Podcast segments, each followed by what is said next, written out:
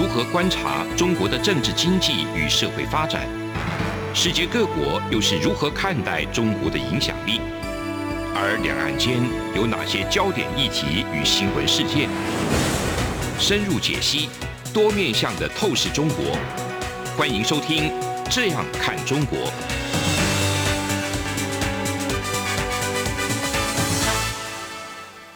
各位听众，大家好，这里是中央广播电台台湾之音。您现在收听的是《这样看中国》陈冠廷时间，我是主持人陈冠廷。那今天非常荣幸邀请到中山大学中国与亚太区域研究所教授，也是国策院的执行长郭玉仁教授。郭教授，先请您跟这个我们的听众朋友打声招呼。主持人，各位听众，大家好。非常感谢老师。那其实哈，今天我们特别邀请到老师，因为老师对中国事务还有亚太的甚至印太区有非常深刻的理解。这一次特别呃是想要再请教老师关于香格里拉会谈之后的台海情势。那最近这个香格里拉的会谈里面，各国的这些政要，特别是在安全领域的这些首长都齐聚一堂。那当然也谈到各个不同的国际事务。不过应该说，以台湾最相关的啊，还是一样，就是我们这个台海的情势。那在香格里拉对话中，中共的防长、国防部长哈魏凤和。不过这边还是要特别讲一下，他们的国防部长其实跟美国的这个国防部长不是同一个等级的，因为他们一是以党领政嘛。其实这并不是一个非常对等的对话，不过那是题外话。那魏宏部长他把这个台海冲突跟呃美国的南北战争做内比，他说当年美国为国家的统一打了南北战争，中国非常不愿意发生这样的内战，但将坚决粉碎任何台独的图谋。如果有人胆敢把台湾分裂出去，我们一定会不惜一战、不惜代价打到底。这也是中国不二的选择。老师，您怎么看这样子的对话？因为其实就是除了这个能力之外，这个意图也是非常重要的。那这三四十年，中共改革开放之后，他们有更多的经济能力投注在他们的安全军事能力上，所以不管是在南海或者是在台海，我们都可以看到它的这个影响力是不断的在增加。您怎么看？呃，在这次对话中，魏凤和所讲的这些话。首先，其实刚刚主持人点到这一点，中共的体制这一点是非常重要的哈。因为如同刚刚主持人所提到哈，中共它是以党领政嘛，所以魏凤和他虽然是国防部长，可是其实说到底不是他说了算中共的这个军事权力基本上还是掌握在中共中央的军委会。中央军委会，那中央军委会的主席当然就是习近平嘛。魏凤和他只不过国防部只不过是一个执行由中央军委会而来的政令啊，所以可想而知，魏凤和这一次到香格里拉对话，众所周知哈，香格里拉对话是国际间年度非常重要的一个国际跟区域的安全对话。那香格里拉对话已经两年哈没有举办实体会议，那这两年因为缺乏这种大型的这种面对面的这个沟通的这种管道或平台哈，导致于说这个民主跟威权阵营的国家之间比较缺乏这种面对面去测试对方也好了，或者是直接进行比较清晰的战略对话的机会比较没有那。两年过了，这次是第一次了。那可想而知，这次魏凤和在跟美国防长奥斯汀的对话里面，把话讲得这么强硬。那其实奥斯汀也不遑多让啊，也不遑多让，也是这个坚决反对中国以任何的手段来企图改变现状，包含东海、台海跟南海，把话讲也讲得非常清楚，所以。结论上来讲，美中两国的防长这一次的会晤，一如这个会前各界所预期的，就是各自在画底线，并没有进一步的，并没有进一步的达成任何的其他的共识。那 Austin 在这个防长会里面，其实也特别提到说，这个希望增加跟。增加或恢复跟这个中国解放军之间的沟通，避免误判。那我觉得这一点这一点当然对民主国家来讲非常重要了，就是增加沟通，然后增加共识性，避免误判或擦枪走火的这个情形来发生。那可是我认为对中国来讲，这个是完全没有意义的啦。对中国来讲，它还是这个一贯的老伎俩哦，就是谈判或沟通本身并没办法改变中国的国际行为，这种非常挑衅或偏改变现状的国际行为啦。他还是你打你的，我打我的啦。然后另外就是以谈养战，然后以战必谈。所以魏凤和的讲话，我觉得就是非常单纯的画底线之外。呃，果不出其然哦，这个香格里拉对话之后，中国就宣布这个解放军军队非战争军事行为的纲要。虽然他说是试行啊，可是就在香格里拉对话之后，中国马上公布这个试行纲要哈，那可见中国的国际行为的惯性还是没有改变。那另外一方面，魏凤和也跟岸信夫就日本的防卫大臣也举行这个会谈。那这个会谈也是跟美中的防长会谈也是一样，如出一辙哦，各说各话，各画底线呐。那虽然说中国有承诺要尽快开通中日之间的这个安全热线，可是我觉得这个是笑话一则啦。因为其实这个中日谈这个东海的海空联络机制啊，这个签署是在二零一八年的五月。嗯嗯嗯。那中日海空联络机制里面有三个非常重要的这个项目，呃，一个是定期的局长级官员的会晤，另外一个是定期的专家小组会议，那第三个就是中日的安全热线。那从二零一八年五月到现在都已经过四年，是中国完全没有成立要去遵守承诺哈，去履行协议的。嗯哼，所以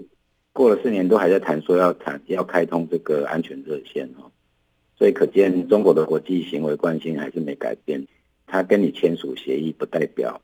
他会很忠实的去履行这个协议。是是是，刚才老师你有提到这个，不见得很忠实的去履行协议。那除了协议之外，那他们自己的这种命令，他们会很忠实的去执行吗？因为刚才你有提到说，这个习近平有签署命令，军队非战争军事行动行动纲要试行。这个其实是一个非常重要的一个命令，也是说它某种程度就是反映了俄乌战争之后的一个新的国际的安全严峻的情势。就是他们可以说这个不是不是战争行为，这只是非战争的一个特殊的军事行动，来去掩盖他们这种赤裸裸的侵略行径。不过这一种。比较我不知道是不是一定是很妥当的，毕竟比较取俄国跟中国，其实最近有很多这种国际的评论家也都谈到说，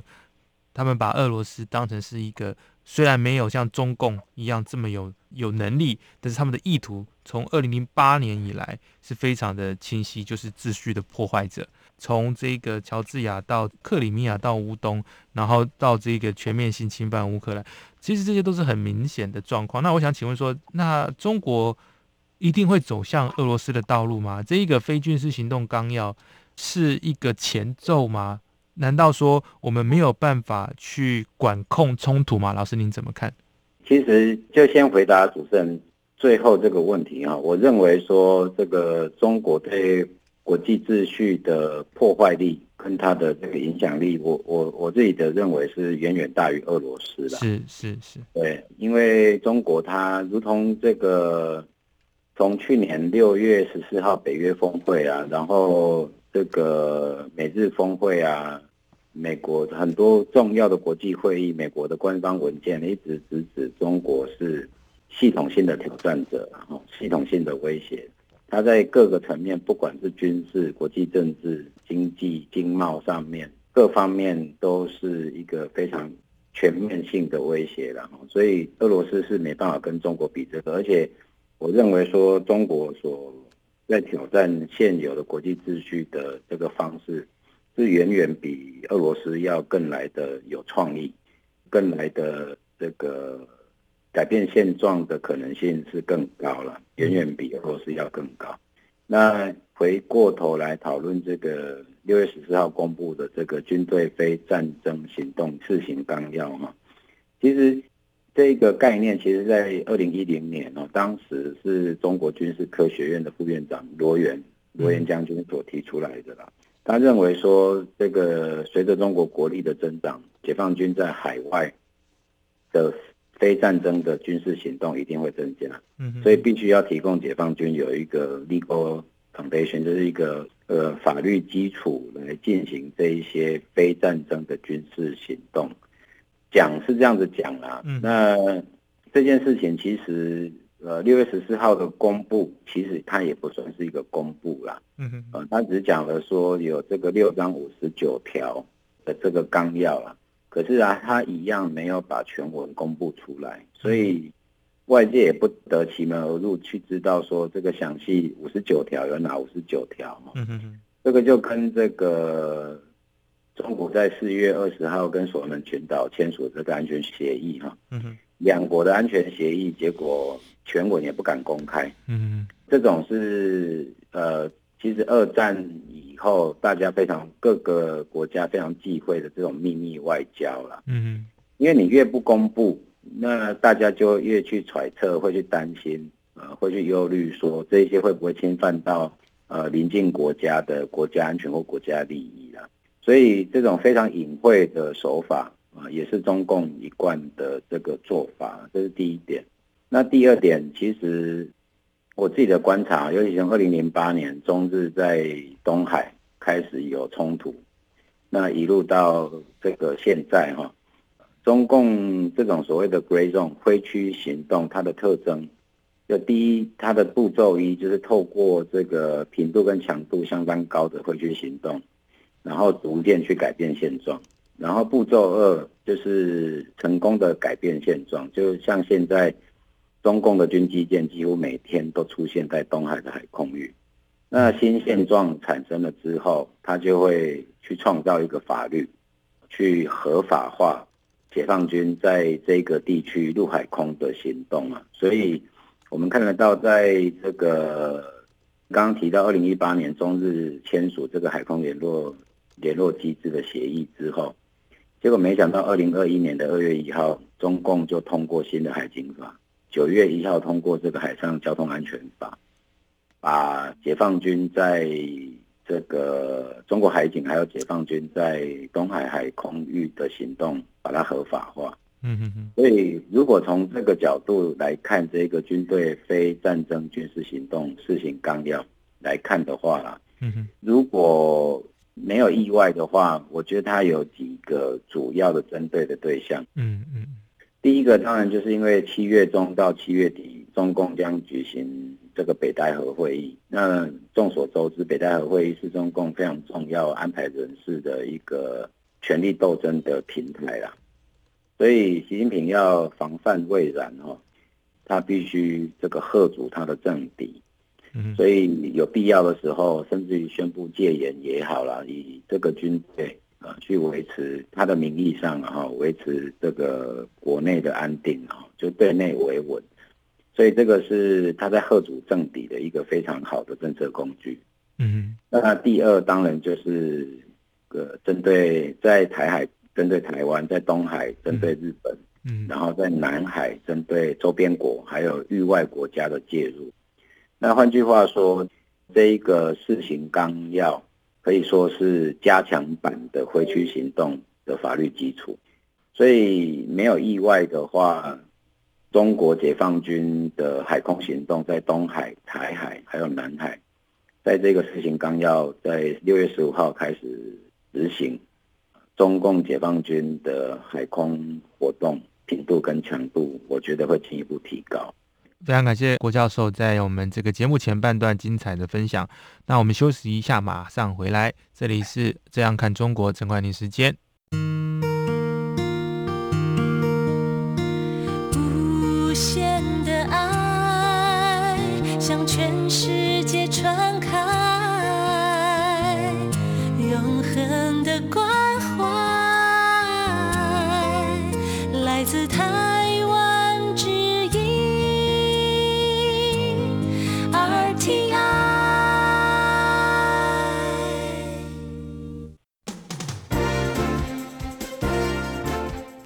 按、国际、历史文化与财经等角度透视中国的《这样看中国》节目，每周一到周五晚间九点三十分到十点在中央广播电台播出。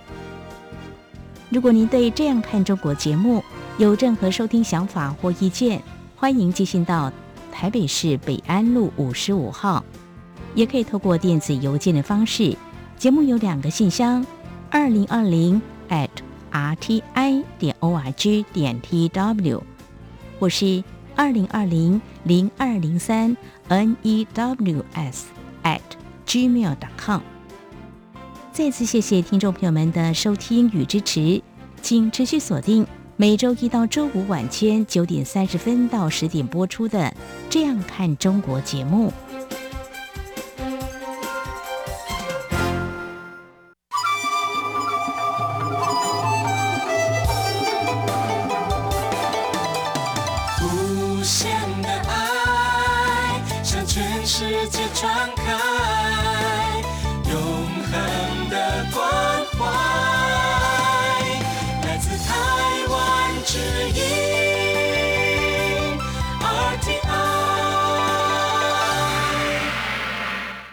各位听众，大家好，欢迎收听中央广播电台《这样看中国》节目，我是主持人陈冠廷。那非常感谢郭教授在呃前半段的这个精彩的分享。接下来想要请教郭教授，就是刚才呃老师已经有提到，从香格里拉对话到这个他们某种程度是中国版的特殊行动的纲要哈。接下来我要请教老师一个比较战略性或比较大一点的问题，那就是说我们这几年看到的这种国际情势的变化。应该是过去三十年来的柏林围墙倒塌之后最大的这种国际情势的变化，从这个乌俄战争到这种台海的这种局势的可能升级等等，那全世界的呃目光也是都在聚焦在欧洲。可是慢慢的，包含经济学人也好，一些重要的期刊也花更多的篇幅在台湾海峡上。过去很多叙事观点都是在中国的立场，毕竟那时候呃中国还是主要聚焦在它的经济发展，那对外的软实力的这种输出，某种程度也算是有效。那习近平之后确实是有很多变化，那特别是他与普丁的这种结盟，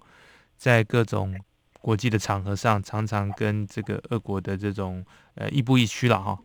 那这就是让我们带到一个非常呃紧绷的状况，就是这种下一个从局部冲突变成全球冲突的可能性是越来越大。呃，没有沟通的管道，一定会造成战略的误判。那就是我接下来要请教老师的问题。那我们究竟该怎么办去管控这个冲突？因为就我个人来看的话，上升局势是非常简单的事情。你随时你要呃利用民粹，你要这个增加这种区域的冲突的可能性的话，很简单，你可以从这个 coast guard 到这个上升到军舰，到进逼这种他们的这个经济海域，到进逼领海，其实每一个举动都可以快速的、有效的升级状况，只要他们想。可是要降低冲突的可能性就非常的困难，那需要互信，那需要沟通。所以互信的累积是真的是很困难的，所以要请教老师是说，您觉得接下来该怎么样去做这种冲突的管控呢？台湾又能够扮演什么样的角色？首先，我认为说，这个如果我们了解国共内战史，大概可以非常明确的了解中共的它的战略思维，从毛泽东时期一直到现在，呃，就如同我刚刚提到的，中共非常擅长哦，在他示弱的时候找你谈判。然后以谈以谈养战，然后在他四强的时候，他会以战逼谈嘛，嗯哼，这个逐步的去取得他在这个战略上的优势啊，嗯哼，所以刚刚主持人提到的是非常重要，说这个互信的养成或者是共识的建立，然后避免冲突，这个都是在一切理性的状态之下。可是我认为说到目前为止的国际局势发展，如同刚刚主持人所提到，就是。呃，一九九一年苏联解体之后，到目前为止三十多年，国际局势开始大解构，哦，就是开始有大变化的一个起点了。我觉得乌俄战争标志的是这个大变化的一个起点啊，所以我认为说，对于民主国家来讲，对于民主集团来讲，我觉得至少事情一定要做，要避免这个台海或和台湾变成这个下一次大战的这个热点啊。嗯第一个，我认为就是画红线。嗯那画红线大家都会啦，把底线讲清楚，这个都会。可是怎么画，我觉得非常重要。那我就举这个五月二十三号，拜登美国总统拜登在美日峰会的联合记者会的最后一个回答记者的提问，嗯那个 yes，嗯哼呃，我认为这个从很多方面来看，拜登并不是口误，嗯哦，也不是不小心讲的。虽然说他已经是第三次这样讲，可是前两次的场合都是媒体专访。嗯哼五月二十三号那个是跟他最重要的军事盟国的联合记者会。换句话说，无论日本首相或美国总统在那个场合讲的所有的话，都是 accountable 的，都要负责任的啦。嗯哼所以我不认为说拜登是口误，呃，我我倒认为说拜登是在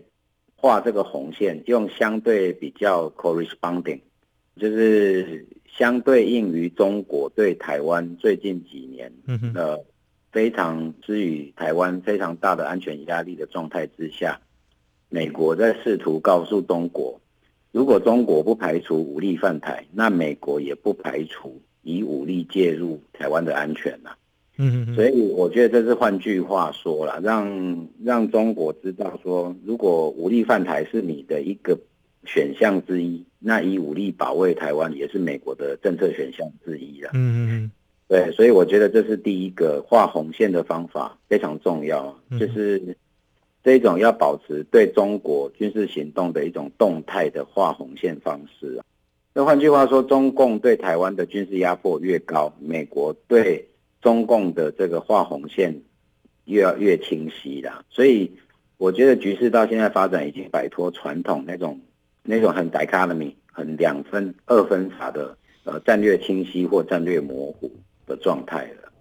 那第二个要提到就是各个民主国家的对台政策，我就要摆脱过去的这种所谓的 unofficial 嗯哼非官方的交往交往方式了。就如同刚刚提到画红线的方式是比较 dynamic、比较动态、比较 corresponding 的。嗯嗯嗯我觉得各国的对台政策要开始慢慢进入对台湾的官方交往，嗯然后让中国很明确的知道说，对台用兵是对民主国家来讲是一个禁区啦，是无法接受的事情啊。所以透过跟台湾的官方交往啊、呃尤其在战略或安全上面的交往、往来、交流、共识建立，也让中国非常清楚的知道。不要越雷池一步了。我觉得这是第二点。那第三点是 collective 的 platform，嗯呃，就是民主国家它群体、集体之间有非常多的安全平台。六月二十八，我记得是六月二十八、二十九吧，嗯二十九或二十九、三十哦，这几天正好是北约要在德国举行峰会啊。嗯哼那今年比较特殊的是，日本首相岸田文雄跟这个韩国总统尹锡悦都受邀要去参加这个北约峰会。嗯哼那我觉得民主国家必须要在这个 collective platform，这就是在这些比较群体、集体的平安全平台上面，非常清楚的，现在应该已经从去年开始一直不断提到台海和平稳定重要性。那去年到今年是 consensus building，就是共识建立期。那我觉得这个民主国家的集体安全平台要开始进入机制的建立啊。就是 mechanism 的 establishment 很重要，所以希望在这个月底的北约峰会，包含日韩在内，呃，可以对台湾海峡的和平稳定，除了有共识之外，要有进一步的这个 action plan，包含北约各国，它这个非常态性或常态性的在台湾海峡周边进行这个军事威吓的联合军演等等，我觉得这个会对中国来讲是比较有效的贺阻策略。非常感谢老师今天这么缜密的把所有的国际情势爬书给我们所有的听众听。那再次感谢郭教授，那也欢迎郭教授下次在空中跟我们相会。谢谢郭老师。谢谢主持人，谢谢。从两岸、国际、历史文化与财经等角度透视中国的《这样看中国》节目，每周一到周五晚间九点三十分到十点在中央广播电台播出。如果您对《这样看中国》节目有任何收听想法或意见，欢迎寄信到台北市北安路五十五号，也可以透过电子邮件的方式。节目有两个信箱：二零二零 at r t i 点 o r g 点 t w，或是二零二零零二零三 n e w s at gmail.com。再次谢谢听众朋友们的收听与支持，请持续锁定每周一到周五晚间九点三十分到十点播出的《这样看中国》节目。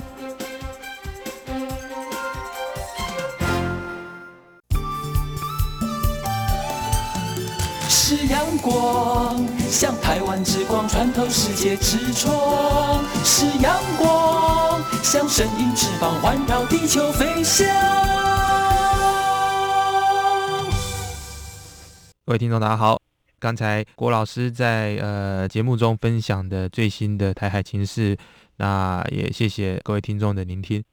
那之后啊、我们这样看中国也会持续的邀请来自于台湾以及呃世界诸国的学者、专家，甚至是政治领袖来到我们的节目上来跟大家分享最新的中国情势。那我必须再次强调，那没有人而且希望看到有冲突，也没有人希望有发生在乌克兰的事情发生在台海上，这对中国人民或者是台湾人民都会造成非常非常大的损害，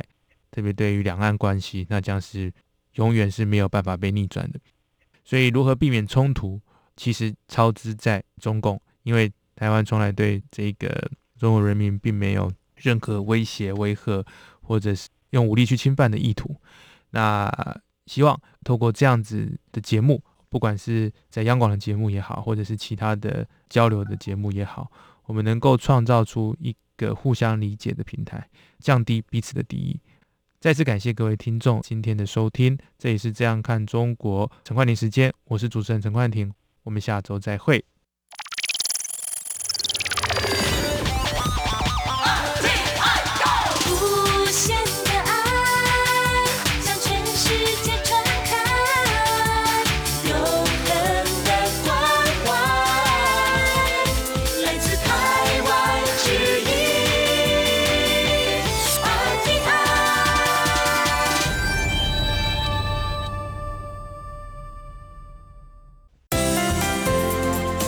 你知道吗？侨委会今年的海外华文媒体报道大奖开始征件了。真的吗？没错，今年是以全球变局下的变与不变，发挥海外华媒影响力为主题，总共规划平面、网络报道类、广播报道类、电视影音报道类三个类别奖项。不止如此，还有全球新闻志工限定的侨务电子报新闻报道特别奖。只要你是侨务电子报的新闻志工，而且报道作品有在侨务电子报刊登过，就可以报名喽。那参赛作品只要是聚焦台湾、报道台湾，而且在限定刊播期间于中华民国境外媒体平台刊播就可以了吗？没错，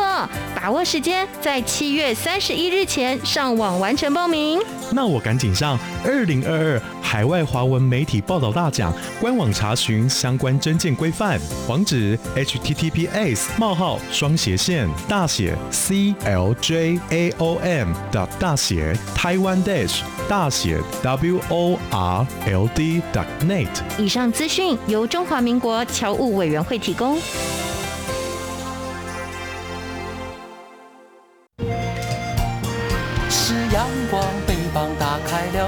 界之窗；是阳光，翅膀环绕着地球飞翔。